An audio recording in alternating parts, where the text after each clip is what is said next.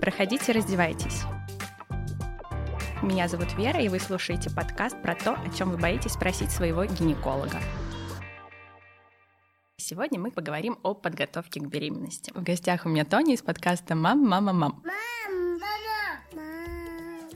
Всем привет! Вера, спасибо, что пригласила меня в свой подкаст на такую интересную тему. Давай скорее ее обсуждать. Принято считать, что начинается подготовка к беременности где-то за три месяца. Однако надо иметь в виду, что женщины рождаются уже с определенным запасом яйцеклеток, поэтому на самом деле женщина должна готовиться к беременности всю свою жизнь с рождения. Еще в утробе матери. Еще в утробе, действительно, кстати, да, еще в утробе матери, потому что, а, по-моему, я уже рассказывала, что Да, если да, мать да. курит во время беременности, у девочки будет яйцеклеток меньше, соответственно, потенциал к рождению детей тоже будет меньше. И, собственно, способность к зачатию у женщины с возрастом уменьшается, и после 35 лет прям сильно снижается. К 37 годам нет уже около 90% яйцеклеток. Поэтому мы вот так любим, чтобы женщины родили до 35. Мужчинам повезло больше. Организм мужчины производит сперматозоиды всю их э, жизнь, начиная с пубертата. Но стоит иметь в виду, что качество спермы с возрастом тоже ухудшается. Поэтому, как я сказала, было бы здорово обоим следить за своим здоровьем всю жизнь. С чего же мы начинаем подготовку? Здесь будем говорить и о мужчинах, и о женщинах. Первое — это, конечно же, модификация образа жизни. Мгм. Не только мы исключаем вредные привычки, но это общепопулярная тема, что исключение вредных привычек, но важен еще и правильный режим дня. То есть нужно ложиться спать до 11 часов, например. Об этом мало кто говорит, но это важно для правильной выработки гормонов. То есть у нас есть определенные гормоны, которые соответствуют циркадному ритму, поэтому до 11 спать ложиться — это круто. Вы выспитесь как минимум. А второй момент — это нормализация массы тела. То есть э, здесь плохо как и сильно большая масса тела, так и сильно низкая масса тела, особенно для женщин. Ну, собственно, я об этом тоже как-то говорила уже. Доказано, что если у женщины индекс массы тела ниже 18 килограмм на метр квадратный, то шансы на наступление беременности гораздо ниже, чем э, при нормальном индексе массы тела. Важно пересмотреть рацион питания свой. Желательно, чтобы белковый компонент был не менее 120 граммов в сутки. Кушать нужно и овощи, фрукты, избегать легко усвояемых углеводов. И если вы не едите э, рыбу два раза в неделю, то здорово, если дополнительный прием полиненасыщенных жирных кислот будет также у вас. Где-то 200-300 миллиграмм в сутки. Собственно, мужчинам, как я уже сказала, тоже следует отказаться от вредных привычек, в том числе и от пива. Многие мужчины у нас не, Не считают не пиво считают за пиво, вредную да, за привычку. вредную привычку. Это какой-то такой да. вариант вечерней нормы. А на самом деле пиво содержит эстрогенподобные вещества, что очень негативно сказывается на качестве спермы. Что еще следует исключить мужчинам? Это подогрев сидений. Ну, сейчас, благо, будет весна, они перестанут этим пользоваться. Но, опять же, повышение температур в области органа сперматогенеза сказывается негативно. А ванна горячая? И ванну горячую, и Тоже.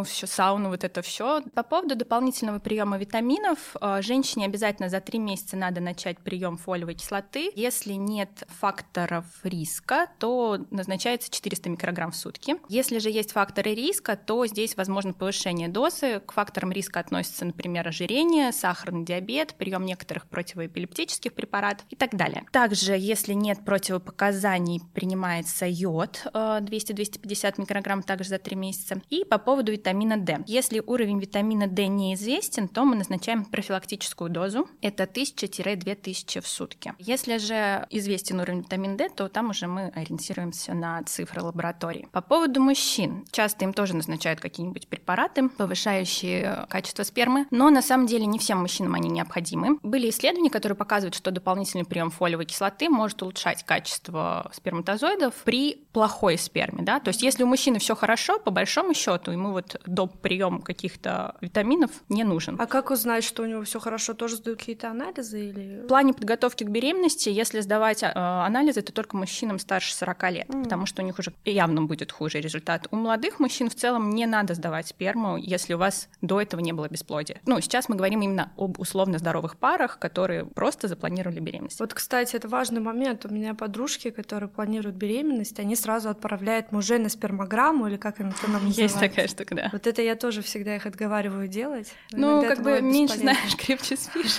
А, во-первых. Во-вторых, у нас нормы спермограммы расходятся российские и ВОЗовские. Российские, они более строгие. У нас тогда 70, 80, не знаю, 90% мужчин окажутся на приеме у андролога Да. для улучшения качества спермы. Потому что наши нормы, они еще советские, они очень строгие. М. И там, ну, в общем, Лишний раз лучше лишний не раз будут залечивать мужчину, хотя он, в общем-то, будет достаточно фертильным. В такой ситуации лучше просто сексом чаще заниматься, опять же. Ну да. Каждые 2-3 дня. Тем, кто хочет беременеть, занимаемся сексом каждые 2-3 дня. Не надо ловить окно фертильности, но, собственно, об этом мы попозже поговорим. Таким образом, мужчину мы, в принципе, если он э, молод и у нас не стоит проблема бесплодия на данный момент, да, мы его особо не обследуем. Мы можем его отправить, если у него есть какие-то хронические заболевания, но уже к таким профильным специалистам для излечения этих хронических заболеваний. Дальше вернемся к женщинам. Что мы теперь обследуем? Желательно сделать УЗИ малого таза в первую фазу менструального цикла для исключения какой-то патологии, допустим, какой-нибудь миомы, которая будет потом мешать вынашиванию беременности. По поводу УЗИ молочных желез, в некоторых рекомендациях э, наших написано, что женщина должна делать УЗИ молочных желез раз в два года с 18 до 40 лет. Но на самом деле наши протоколы разнятся, и в других протоколах написано, что до 40 лет женщина без жалоб по поводу молочных желез может не обследоваться никак. Ну, просто самообследование, то есть пощупаться, доктор чтобы пощупал. Ты считаешь, это правильно? А, ну, скажем, сугубо мое мнение, но у нас были случаи, когда женщина, я помню, она никак не обследовалась, и на фоне лактации она пришла ко мне, у меня типа из соска идет кровь, что мне делать? Я говорю, когда-нибудь делали УЗИ? Она говорит, нет, никогда. Ну, вот в таких ситуациях, да, думаю, что лучше бы, конечно, узнать проблему до беременности. Ну, как бы там потом оказалось внутри протоковой папилломы, соответственно, лучше бы о таком Мгм. было узнать до. Ну, протоколы расходятся. Один говорит, что надо с 18 до 40 делать раз в два года, другой протокол говорит, что без отсутствия жалоб. Ну, то есть УЗИ, он бывает как ложно-положительный, ложно-отрицательный. Вы лишний раз панику себе нагоните, хотя ваше состояние условная норма. Тут, конечно, все индивидуально надо смотреть. Следующий момент — это исключение инфекций, а, ВИЧ, сифилис, гепатиты крови дается, и на инфекции, передаваемые половым путем, из э, цервикального канала берется. Из цервикального канала берется на хламидии, трихомонады, гонорею и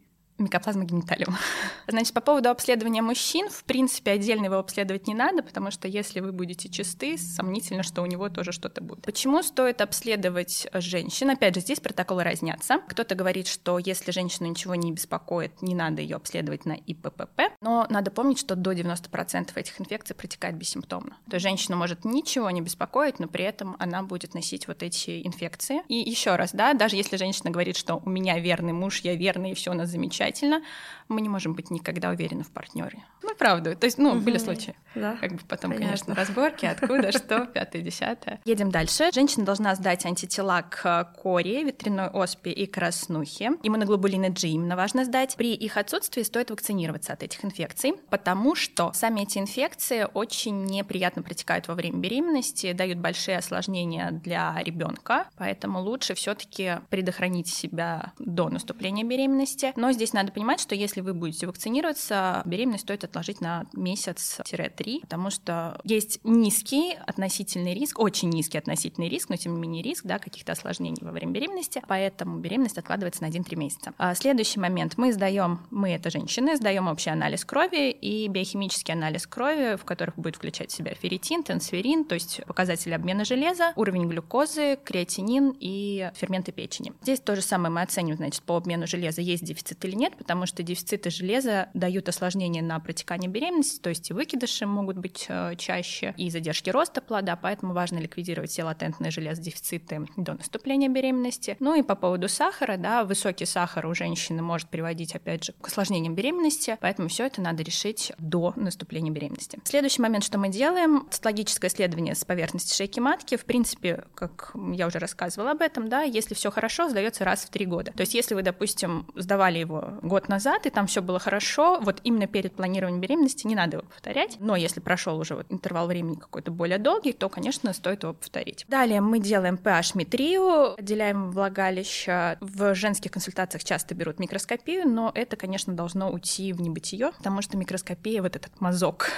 это не информативно. А, Мы берем pH, если по pH есть какие-то изменения, вы сдаете флорциноз. Э, Если по pH все хорошо, живите спокойно. Следующий орган, который мы изучаем, это работа щитовидной железы, сдаем ТТГ, это 4 свободные, и антитела к тиреопероксидазе. А Опять же, если вы сдали до планирования беременности, допустим, за месяц, через месяц запланировали, вас доктор обязательно направит еще раз на ТТГ. Не удивляйтесь, из вас никто не вытягивает деньги, никто не покушается на ваш кошелек. Все дело в том, что беременность провоцирует гипотереоз, то есть снижение функции щитовидной железы, когда не хватает работы и на маму, и на ребенка. Поэтому вас во время беременности еще раз обязательно направят на это обследование. И дополнительно, как женщина, так и мужчина должны пройти обследование врачей врачей, если есть какая-то соматическая патология. Допустим, есть повышение артериального давления, тогда вы идете к кардиологу, потому что, возможно, понадобится смена препарата, если вы принимаете препараты несовместимые с беременностью. Если у вас какая-то патология желудочно-кишечного тракта, вы идете к гастроэнтерологу, проблемы с легкими пульмонолог, проблемы с почками уролог, нефролог и так далее. Вернемся к вопросу вакцинации еще раз. Где-то не менее чем за месяц вы вакцинируетесь от кори, краснухи и ветрянки, желательно за три месяца до беременности. И также смотрите, чтобы раз в 10 лет была вакцина от э, столбняка дифтерии и от гепатита Б.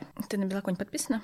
Нет, по-моему. У него был достаточно скандальный пост про обследование на генетические заболевания перед планированием беременности. Американская ассоциация акушеров-гинекологов действительно его рекомендует делать э, всем женщинам, планирующим беременность, но эти исследования очень дорогие, они десятками тысяч измеряются, соответственно, mm. не ну, каждый да. может себе такое позволить. Но, тем не менее, так как эта ассоциация рекомендует, я хотела о них, в общем-то, рассказать тоже. Что же рекомендуют они сделать в плане пренатального скрининга на носительство генетических заболеваний? Это спинально-мышечная атрофия, лечения. Наверняка, опять же, в том же самом Инстаграме очень много постов. Помогите собрать да, деньги да, на лечение. Да. Буквально там, ребенка... сегодня слышала новость, что Татарстане выделяют огромные деньги. Это дорого. Что... Лечение дорогое, да, на вот лечение спинальной мышечной атрофии. Если сравнивать, ну, обследоваться до наступления беременности с лечением, очевидно, что обследование до наступления беременности будет дешевле. Но, опять же, не каждый может это себе позволить. Россия большая, и для кого-то десятки тысяч — это прям много. В соответствии с рекомендациями Америки обследуются все женщины, планирующие беременность или беременные в настоящее время. Значит, беременная женщина обследуется на носительство гена спинально-мышечной атрофии. Если у нее выявляется он, то обследуется и ее партнер. И если у них у обоих есть это носительство, тогда им предлагается ЭКО с предимплантационной генетической диагностикой. То есть уже именно потом сам эмбрион будет смотреться, есть у него это заболевание или нет нет. Соответственно, если нет, мы его переносим. А если уже у пары есть ребенок, здоровый ребенок? Это носительство. То есть mm. ты носишь, но ты здоровая, mm-hmm. на тебе это не проявилось. Партнер носит, на нем это не проявилось. Ребенок мог от одного взять здоровый, от второго больной ген. Да, он носитель, но он здоровый. И, соответственно, это не исключает того, что mm-hmm. ты можешь носить этот ген. Второй момент, на что обследуется пара, это муковисцидоз. Опять же, в соответствии с рекомендациями АКОК, все планирующие беременные женщины должны обследоваться на муковисцидоз. И если, опять же, у женщины есть носительство, то тогда обследуется и партнер. Ну, та же самая история. Всякого рода гемоглобинпатии еще обследуются женщины при планировании беременности. Э, но здесь уже этот анализ будет стоить гораздо дешевле. Это не какое-то генетическое, а просто делается там электрофорез гемоглобина, общий анализ крови и так далее. То есть, ну, это уже подешевле выходит. Следующее, на что можно обследовать, здесь уже не всех женщин. Это синдром ломкой X-хромосомы. Рекомендуется рекомендуется женщинам с семейным анамнезом по хрупкости X-хромосомы, либо женщинам с умственной отсталостью. То есть здесь уже условно здоровым женщинам нет необходимости. Кому еще можем, это уже даже вне планах при беременности, мы рекомендуем это обследование женщинам, у которых до 40 лет наступила а, менопауза.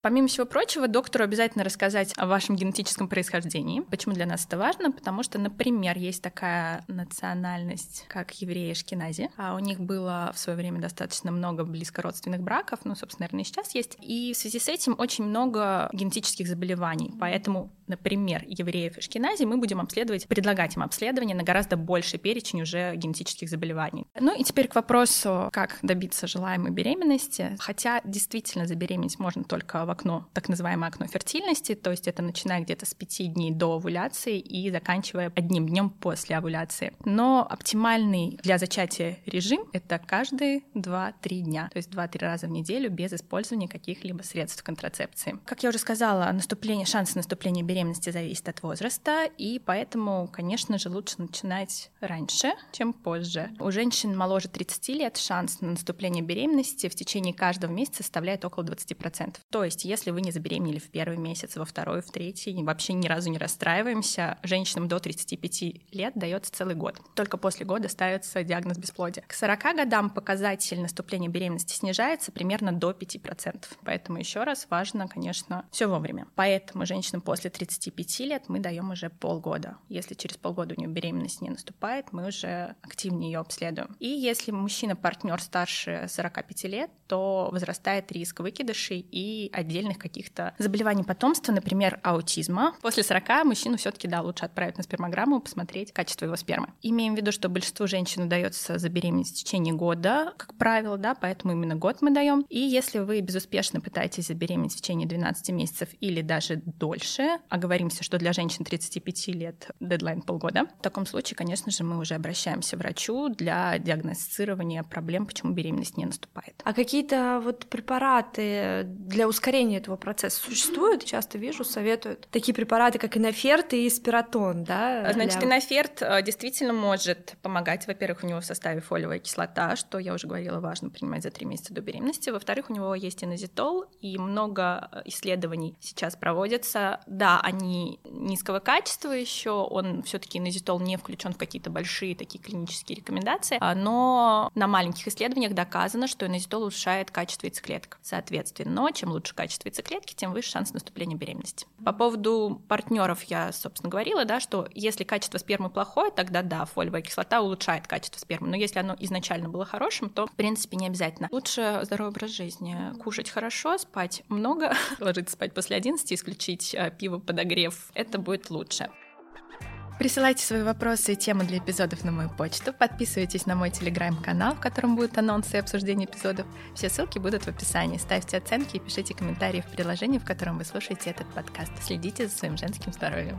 Всем хорошего дня и пока-пока.